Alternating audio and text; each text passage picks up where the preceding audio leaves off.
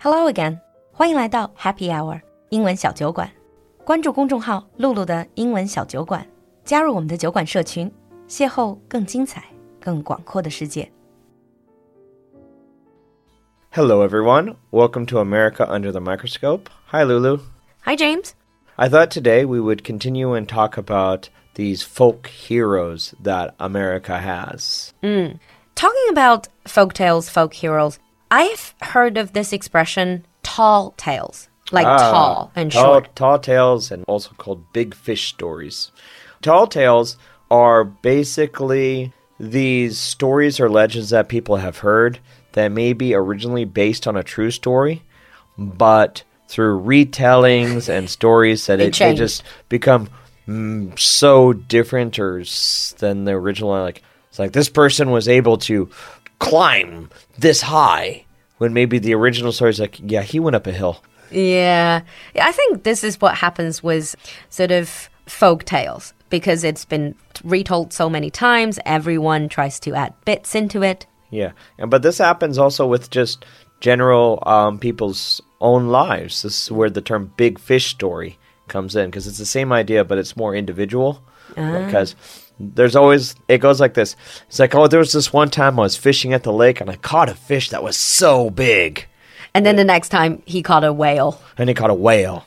And then the time after that, he got two whales. Yeah. Hmm. Big fish story. Ah, so it just gradually sort of blew up. Yeah. Hmm. Who's the first folk hero you're going to talk about? Well, the first folk hero wasn't a real person, as hmm. far as I know, but it's a person named Paul Bunyan, who is a giant, literal giant, really, really hmm. big guy, who lived in the northern parts of the United States near the Great Lakes area, hmm. and he was a lumberjack. So someone who cuts down trees. Yeah, and he had a pet ox named Babe, Babe uh. the Blue Ox. Was the ox blue, Yeah. according to the legend? according to the legend. So Paul Bunyan helped lumberjacks that were in the area cutting down the trees, helping Oh, being them a do the work. giant. Being a giant, yeah, it's easy for him. Babe could pull all the logs. He could easily cut down the trees with his axe and giant strength. Ah. And apparently, he also liked to eat lots of pancakes and things like this. Do you know what I realized? This is such an American tall tale because you think about all the elements this whole lumberjack, this whole cutting down trees, and this sort of uh, helping the local lumberjacks and also eating pancakes. All of these are pretty American elements, this whole frontier spirits, I guess. I kind of want pancakes now. And would you say Paul Bunyan is this story like a household story? Like everyone yes, knows it? everyone knows Paul Bunyan. As kids, we read stories about him in school. There's cartoons about him. He shows up in our pop culture, like on shows like The Simpsons. That's where I knew him for the first time, The So- Simpsons. Yeah, he just entered into American culture as a whole, so he's just one of those names that everybody knows. Like the whole ideal of being powerful, as in he's a giant, but also kind of nice and friendly. I think yeah, but sort that of- that comes across even in American comic books. If you take superheroes like Superman, super strong, super powerful, but helps the little guy. ah, So it it kind of does continue on through other aspects of American culture, especially superhero culture. with greater power comes greater. Responsibility, great power comes great responsibility. Spider Man. Yeah. So apart from that, Who, who, should else? we go on to next? Next, we'll actually talk about a real person. Someone Americans called Johnny Appleseed. Johnny Appleseed. Appleseed. Yeah, his real name is John Chapman. So Appleseed, let me guess, has to do with apples. It does. So the legend is, is this man went across America, walking across America, and planted apple trees everywhere. He was like, the image a lot of Americans have in their head is this like friendly old guy with a bag of apple seeds just throwing them out, and they just grow trees randomly. Now the truth is, he was a very friendly guy. Um, he did plant trees, but not like throw seeds randomly. He built like nurseries where there are a few trees, and he did give out apples to other people.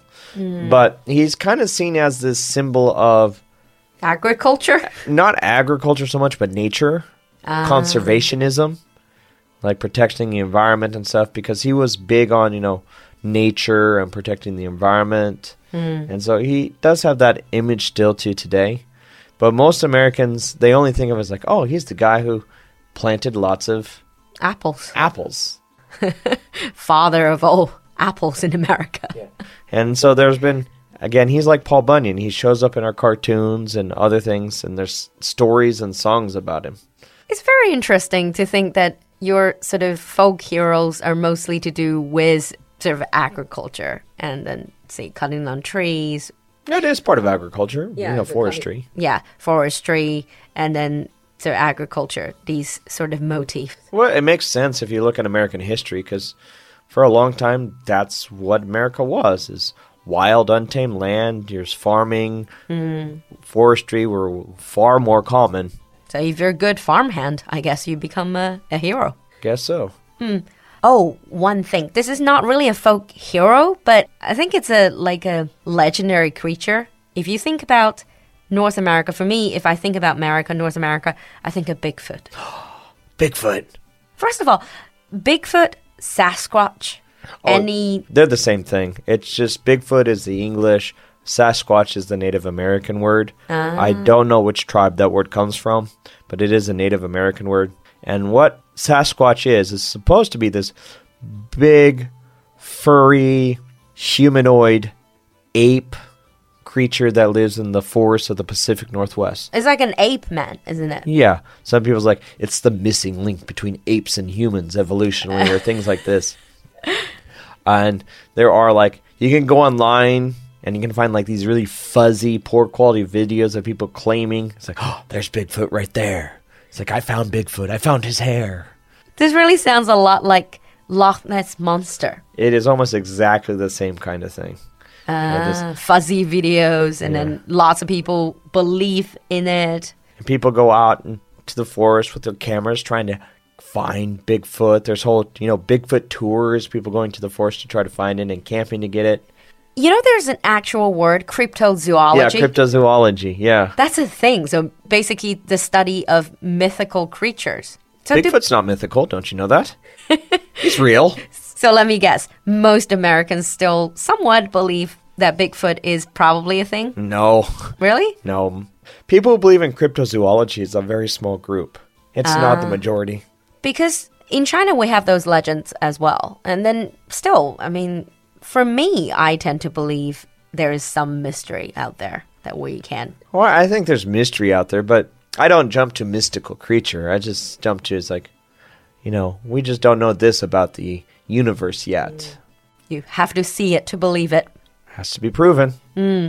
So, in the previous episode, in this episode, we've talked about a lot of these folklore, folk tales, folk legends. Why do you think people are so interested? I mean, not just in America, but all over the world, you can see these legends. They're always very much attached to the land. I think it's part of it just people like to tell stories. Hmm. I mean, we're a social species. We like to talk and share, and you look at different cultures all around the world, they like to tell their stories. Mm.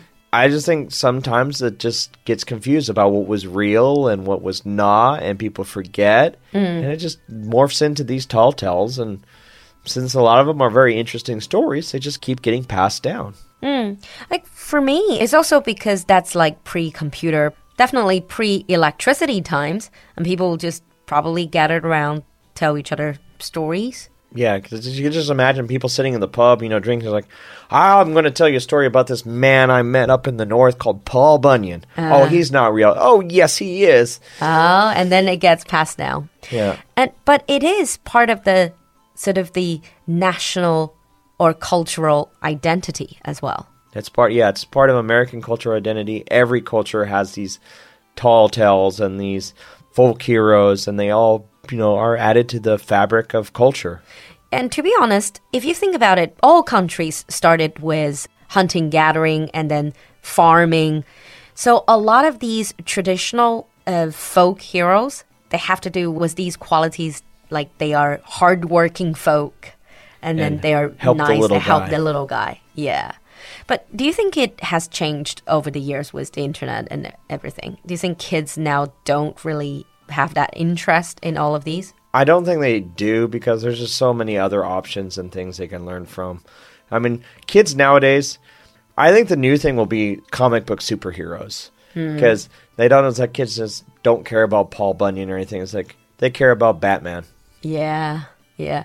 And I think because of all these new media, these sort of legends or modern day or contemporary legends or the equivalent of urban legends, they sort of go beyond borders. It's Yeah. not so much attached to a specific land anymore.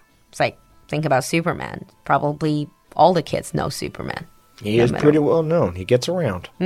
Of course. All right. So maybe next time we will find a chance to talk about urban legends, especially some more contemporary ones. Urban legends. Mm, that's the part. I'm- Scary. yeah, that's a field I'm really interested in. Okay. And by the way, just to remind you guys, a lot of these things James and I talked about in these two episodes, you can find so many cultural references in a lot of the TV shows, movies, or cartoons. Absolutely. Yeah. And as James mentioned earlier, all of these were pretty much you can find in The Simpsons. I highly recommend The Simpsons. Yeah, the joke is Simpsons did it already. They Yeah. did everything. They did everything. And if you want to actually know more about general American culture, pop culture, history, all of that, I think watching The Simpsons is a pretty lighthearted way to go about it. Yeah, it's been on for so long. They've covered so many things. It's actually a good choice.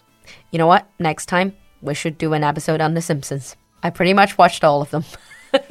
Okay, we can do that. All right. So thank you again, James, for coming to the show. Thank you for having me. We'll see you next time. Bye, everyone. Bye. 今天的节目你喜欢吗？ 赶快联系小助手加入酒馆社群吧。小助手的微信号是 l u l u x j g three，我们在酒馆等你。